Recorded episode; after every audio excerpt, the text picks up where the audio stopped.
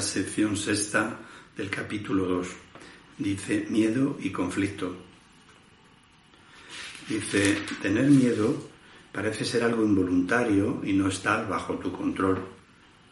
Nos describe cómo sentimos nosotros el miedo, que es algo sobrevenido de una manera automática y que nosotros no controlamos. Mas he dicho ya que solo los actos constructivos deben ser involuntarios. ¿Qué quiere decir esta frase? Que nos tenemos que educar nuestra mente para que los actos constructivos sean involuntarios. El único consejo que nos da el curso es la regla de oro, que nos comportemos con los demás como pensamos que, que nos gustaría que se comportara con nosotros. Eso es lo único que tiene que ser involuntario. Nosotros tenemos que educar nuestra mente a que la impecabilidad nos salga de serie, a que el perdón nos salga de serie. Eso es lo que dice. Mas he dicho ya que solo los actos constructivos deben ser involuntarios, no el miedo. Y continúa diciendo, mi control, esto es una cosa, dice, mi control puede hacerse cargo de todo lo que no es importante mientras que si así lo decides, mi asesoramiento puede dirigir todo lo que sí lo es. Mi control puede hacerse cargo de todo lo que no es importante, le podemos entregar a Jesús las cosas de diario que no es importante, pero si lo decidimos, puede asesorarnos hacia lo que sí tiene importancia. Y a continuación dice, yo no puedo controlar el miedo, pero este puede ser autocontrolado. Uno de los errores que tenemos los estudiantes del curso al principio es entregar el miedo. Y dice en otra parte, no me entregues el miedo porque no me estés entregando nada. El miedo es un efecto. Hay que entregar la causa. El miedo es un efecto. Y aquí dice, yo no puedo controlar tu miedo, pero este puede ser autocontrolado. Nosotros podemos controlar el miedo. Tu miedo me impide darte mi control. La presencia de miedo indica que has elevado pensamientos corporales a nivel de la mente. Vamos a leer esta frase. La presencia de miedo en tu vida indica que has elevado pensamientos corporales, quiere decir, pensamientos falsos a nivel de la mente. Has elevado pensamientos falsos a nivel de la mente y te los has creído. Y eso es lo que te produce el miedo. Eso los pone fuera de mi control y te hace sentir personalmente responsable de ellos. Lo cual es una obvia confusión de niveles. Nuestros pensamientos falsos, nuestros pensamientos corporales, al elevarlos a nivel de la mente, hemos querido unir el cielo y la tierra. Eso es a lo que se refiere a que es una obvia confusión de niveles. Dice, yo no fomento la confusión de niveles. Tú debes, no obstante, elegir corregirla. No justificarías un comportamiento de mente por tu parte diciendo que no pudiste evitarlo. ¿Por qué entonces condonas pensamientos de mente?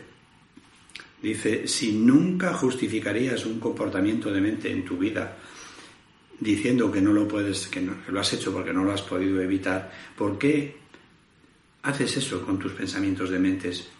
Dice, hay una confusión en esto que te convendría examinar detenidamente y viene al examen. Dice, tal vez crees, tal vez creas que eres responsable de lo que haces, pero no de lo que piensas. Esto está tan extendido.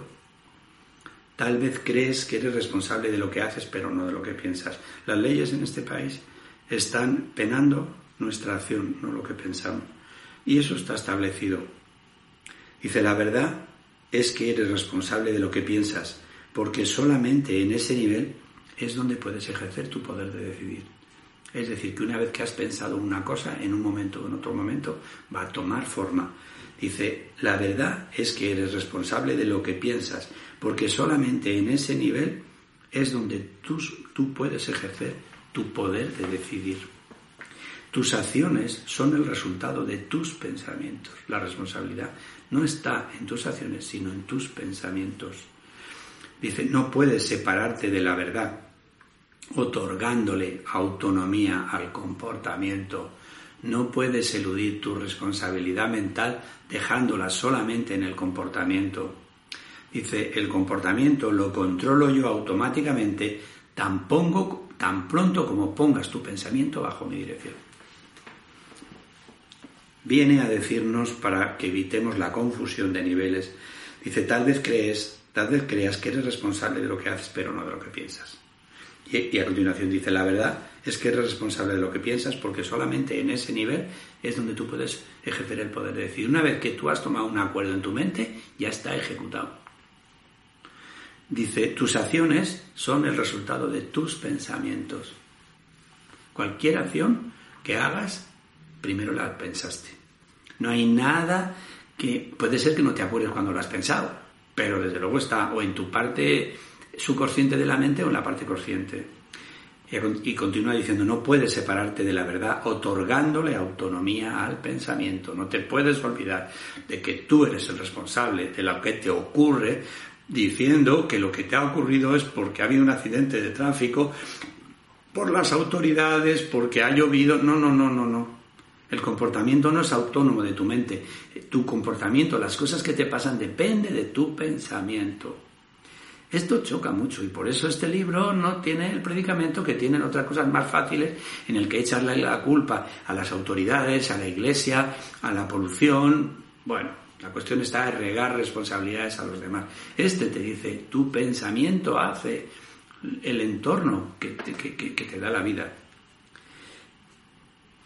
Y continúa diciendo, yo controlo automáticamente el comportamiento en el momento en el que pones tu pensamiento bajo mi control, bajo mi dirección.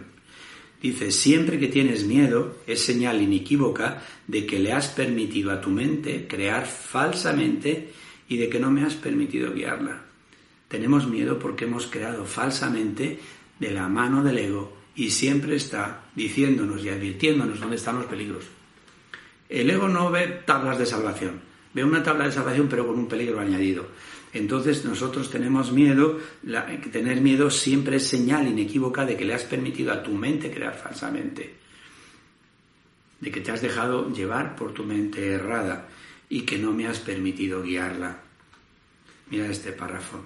De nada sirve pensar que controlando los resultados de cualquier pensamiento falso se pueda producir la curación. Fíjate qué párrafo. De nada sirve pensar que controlando los resultados de cualquier pensamiento falso se pueda producir una curación. Cada vez que tienes miedo es porque has tomado una decisión equivocada. Esa es la razón por la que te sientes responsable de ello. Vamos al párrafo primero.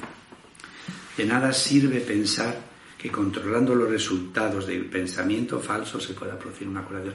Eso es lo que hace toda nuestra medicina cualquier otra cosa que hay aquí. Curar los síntomas. Y tapamos un agujero para que salga la presión por el otro.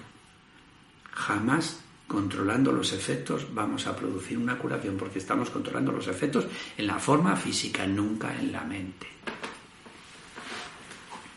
Esto lo hice el curso infinidad de veces y con la esperanza y más bien con la certeza de que así es que nos lo vamos a aprender. Dice, tienes que cambiar de mentalidad, no de comportamiento. Y eso es cuestión de que estés dispuesto a hacerlo. Primero, que nos entre la sospecha de que tal vez sea verdad.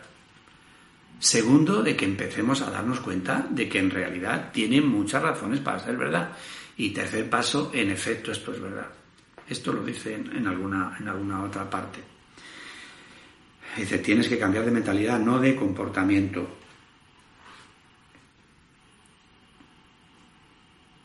Y eso es cuestión de que estés dispuesto a hacerlo. No necesitas orientación alguna excepto a nivel mental. No necesitas orientación alguna excepto a nivel mental. No necesitas que te digan no comas productos elaborados, no comas productos químicos, no levántate a tal hora. No necesitas el control físico, necesitas el control mental. Imagínate si esto no va en dirección contraria del mundo. Eh, el pan tostado te da cáncer. Eh, al lado de una red eléctrica te da cáncer. Eh, si fumas te da cáncer. Y aquí te dice con toda la claridad, no necesitas orientación alguna excepto a nivel mental. La corrección debe llevarse a cabo únicamente en el nivel en el que el cambio es posible. Solo se puede cambiar en la mente. Ya empieza en la página 32 dándonos cera, cera, cera y acaba diciéndonos lo mismo, que solo a nivel mental se está produciendo el descalabro de tu vida. El cambio no tiene ningún sentido en el nivel de los síntomas, donde no puede producir resultados. Mira qué párrafo el número 3, tan completo, tan denso, tan intenso y tan claro. Deshacer el miedo es tu responsabilidad. Tú no puedes entregar el miedo al Espíritu ni a Jesús, pero que es un efecto. Tú sí lo puedes deshacer. Cuando pides que se te libere del miedo, estás, implicando que no es tu responsabilidad, que tú no sabes de dónde viene, que no puedes manejarte con ello, que te quieres deshacer de esto. En lugar de ello, deberías de pedir ayuda para cambiar las condiciones que lo suscitaron. Mira lo que hay que hacer. No puedes, te entrego este miedo que tengo a las ratas, te entrego este miedo que tengo a que mi marido venga borracho. No, no, no, no. Dice, en lugar de ello, deberías pedir ayuda para cambiar las condiciones que lo suscitaron, que tengo yo en mi mente, que viene mi marido todas las noches borracho. Pero claro, esto supone un giro hacia el perdón que no en todos los casos estamos, tenemos la cabeza preparada. Estas condiciones siempre entrañan el estar dispuesto a permanecer separado.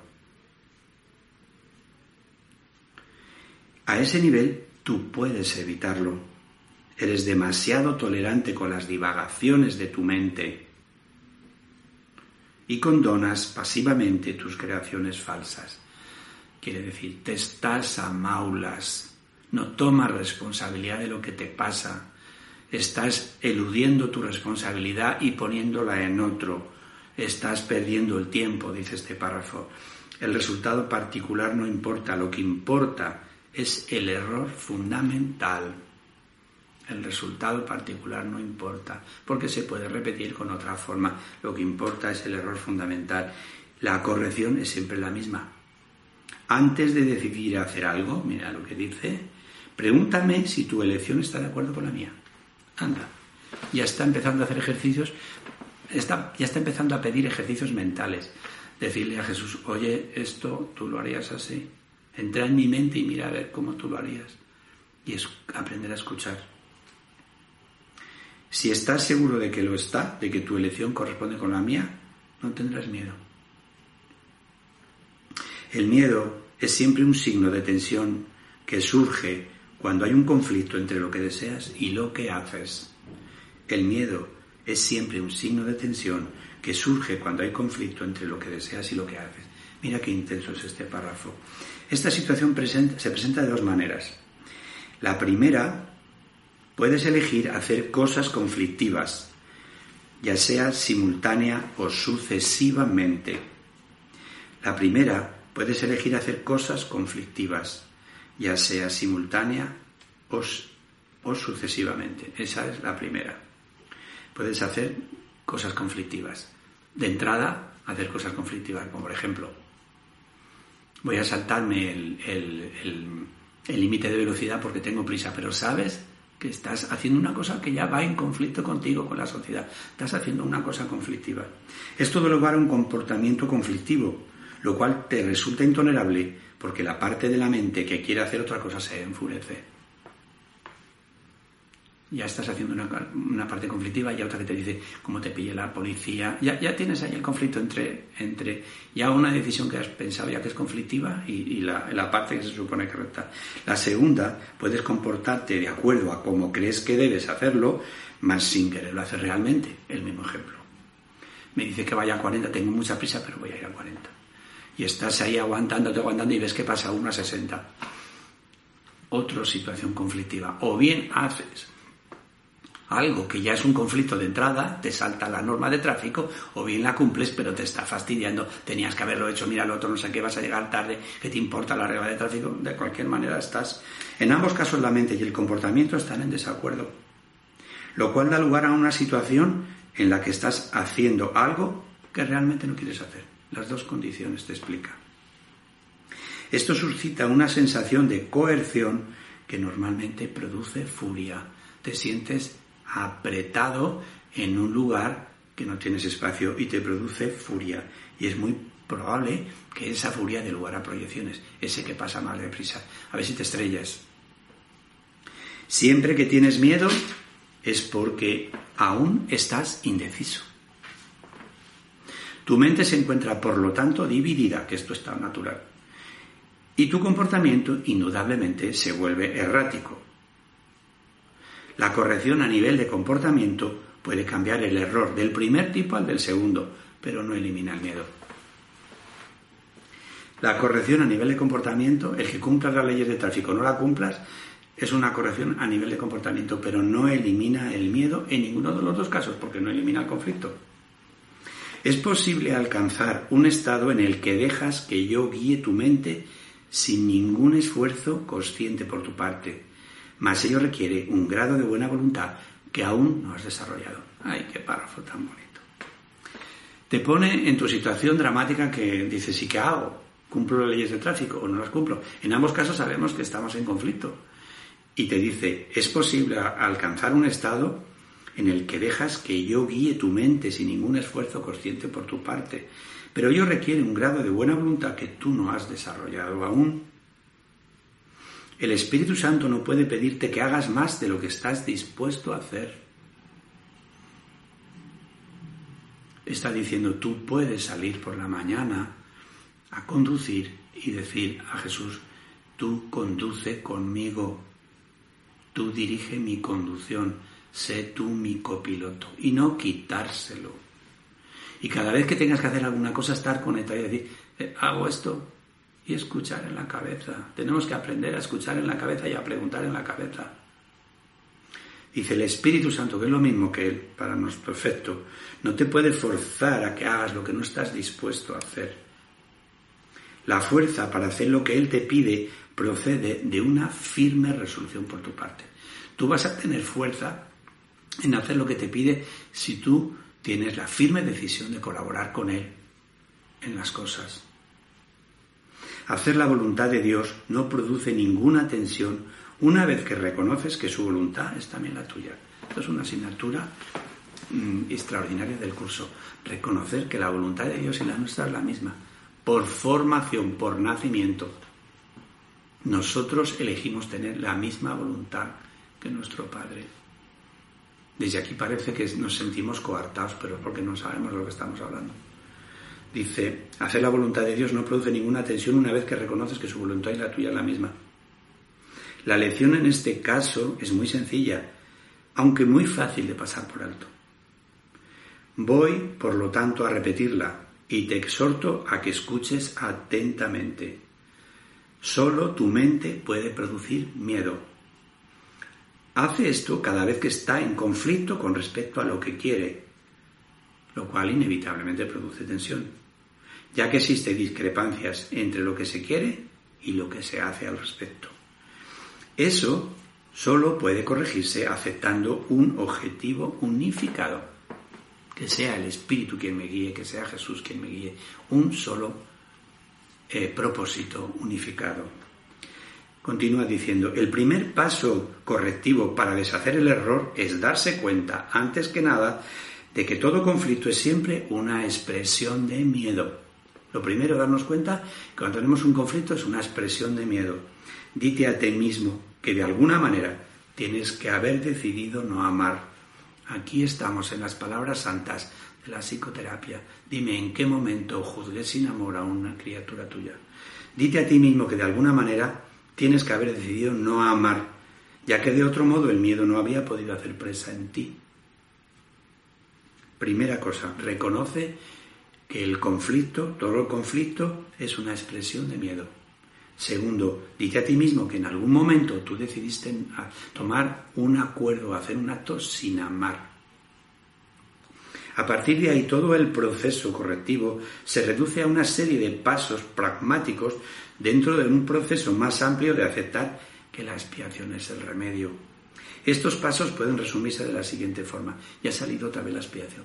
La expiación es el remedio para la culpa que nos supone haber actuado sin amor. Por favor, vamos a pillar esto. Tenemos un miedo. Nos va a dejar la mujer, nos ha dejado la mujer, estamos en un conflicto. La pareja Dite a ti mismo, este es el resultado de yo haber actuado sin amor en algún momento. Esa actuación sin amor te ha creado una culpa, que es la que te ha llevado a este caso. Dice, el siguiente paso, a partir de ahí el proceso correctivo se reduce a una serie de pasos pragmáticos dentro del proceso más amplio que es aceptar la expiación. Estos pasos pueden resumirse de la siguiente forma. Reconoce que en primer lugar lo que estás experimentando es miedo. Que el miedo produce viene de una falta de amor, una culpa que te produce haber actuado sin amor con alguien. El único remedio para la falta de amor es el amor perfecto. Y dice, el amor perfecto es la expiación. Esto, que, que está tan claro y lo dice tantas veces, se nos ha pasado durante tantos años esto por encima. La expiación es el remedio para librarnos de la culpa y del dolor. El paso, reconocer que lo que tenemos es miedo, el conflicto se produce a miedo. Reconocer que en algún momento de nuestra vida tomamos una decisión equivocada y actuamos sin amor con una criatura de Dios. Reconocer después que es una falta de amor lo que nos está pasando y que la corrección a la falta de amor es el amor perfecto que hay la expiación. Por favor, leeros esto después ver esta explicación, porque es importante que lo, que lo leamos después de escuchar la explicación para que se nos quede bien remachado, porque es bien importante. No seáis unos estudiantes del curso que vayan cogiendo las cosas con, con pinzas, por favor. Os va a defraudar el curso, como no toméis esto con las manos. He subrayado que el milagro, la expresión de la expiación, cuando hemos aceptado la expiación, viene el milagro, es siempre un gesto de respeto del que es digno para con otro que es digno también. El milagro es una relación entre dos seres. El reconocimiento de esa dignidad lo establece la expiación. Resulta obvio, por lo tanto, que, que cuando tienes miedo te has colocado a ti mismo en, un, en una posición en la que necesitas expiación. Cuando tienes miedo lo que necesitas es espiar algo. Has actuado sin amor al haber elegido sin amor.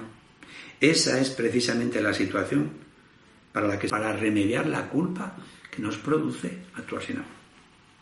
La necesidad del remedio inspiró su establecimiento como hacía falta. De ahí, de esa falta salió el remedio. Mientras te limites a reconocer únicamente la necesidad del remedio, seguirás teniendo miedo sin embargo, tampoco tan pronto como aceptes el remedio, habrás deshecho el miedo. Mientras te limites a reconocer únicamente la necesidad de que necesitas ayuda, seguirás teniendo miedo. Que tú te des cuenta que tienes una culpa que no has limpiado, no lo arregla. Lo dice así de veces. Y hay muchas personas que lo dejan ahí. Sin embargo, tan pronto como aceptes el remedio que es la expiación, habrás deshecho el miedo. Que sepamos cuál es la culpa no deshace el miedo, deshace el miedo a aceptar la expiación, que es la que nos libera de la culpa. me lo vais a oír así de veces, porque así de veces lo dice el curso. así es como tiene lugar la verdadera curación. Reconocer el miedo. Buscar la causa, que es una causa porque nos hemos actuado sin amor con una criatura de Dios. Y entregarla a la expiación. Y después viene el milagro. El último párrafo que es muy bonito. Todo el mundo experimenta miedo. Que no vengan aquí los chulitos diciendo que yo no tengo miedo. Sin embargo, no se requeriría más que una pequeña dosis de recto pensar para que uno pudiese darse cuenta de por qué se produce. Una pequeña dosis de buena voluntad. Son muy pocos los que aprecian el verdadero poder de la mente y nadie permanece totalmente consciente de él todo el tiempo. Mira qué frase. Son muy pocos los que aprecian el verdadero poder de la mente y nadie permanece totalmente consciente de él todo el tiempo. Muchas veces decimos, no, nuestra mente está dormida, actúa al 5%, el 5% está toda la mente al 100%, nuestra mente sostiene los astros en el universo. El giro de los astros lo hace solo nuestra mente. Está siempre. En otra parte dice, la mente no duerme nunca y está al 100%. No obstante, si esperas librarte del miedo, hay algunas cosas que debes comprender y comprender plenamente. La mente es muy poderosa y jamás pierde su fuerza creadora. La mente es muy poderosa y jamás pierde su fuerza creadora. Yo te diría, tu mente es muy poderosa y jamás duerme. Ah, lo dice atrás, nunca duerme, está creando continuamente. Es difícil reconocer la oleada de poder que resulta de la combinación de pensamiento y creencia, la cual puede literalmente mover montañas. Es difícil reconocer la oleada de poder que resulta de la combinación de pensamiento y creencia, la cual puede mover montañas. A primera vista parece arrogante creer que posees tal poder, efecto. Ahora los que estáis oyendo esto dicen, sí, pues yo no lo veo porque no puedo ni quitarme un dolor de cabeza, pues menudo poder es el que tengo yo. Ya me gustaría a mí controlar ese poder para quitarme el dolor de cabeza y el de la gente que quiero, para no enfermarme, para no morir, para no pasar penurias. Pero sabes que esas penurias son también una falsa creación tuya y esas enfermedades son una falsa creación tuya. Por eso es la esperanza que podemos salir de ahí porque está en nosotros. Es difícil, lo dice aquí, reconocer la oleada de poder que resulta de la combinación de pensamiento y creencia. A primera vista parece arrogante creer que posees tal poder, mas no es esa la verdadera razón de que no lo creas. Esa no es la razón de creer que no lo creas. Prefieres creer que tus pensamientos no pueden ejercer ninguna influencia real porque de hecho les tienes miedo. Mira qué noticia nos da nos da miedo el poder creativo de nuestra mente y lo negamos. Eso puede mitigar la conciencia de culpa, pero a costa de percibir a la mente como impotente. Así no nos sentimos culpables cuando se cae un avión porque nosotros no hemos intervenido. Yo estaba en mi casa, lo juro, ese día. Y nos salimos de la responsabilidad de que el avión se haya caído. Pero de esa manera lo que hacemos es mitigar el poder de nuestra mente, pero nada más. A costa de percibir la mente como inoperante. Si crees que lo que piensas no tiene ningún efecto, puede que dejes de tenerle miedo, pero es bastante improbable que le tengas respeto. Si tú no tomas la responsabilidad, que lo hemos de hacer poco a poco, de que nuestra mente tiene la capacidad de crear, y aquí lo estamos haciendo falsamente, puede ser que perdamos un poco de miedo, porque como no es nuestra responsabilidad, dice, pero es improbable que le tenga respeto. No vas a respetar a tu propia mente, no te vas a manejar con tu mente desde el nivel que necesita la mente y que tú necesitas mm, dirigirte a la mente para poder controlar tu mente y, que te, y porque tú eres el dueño de tu mente y guiarla. Dice, pero es improbable que le tenga respeto.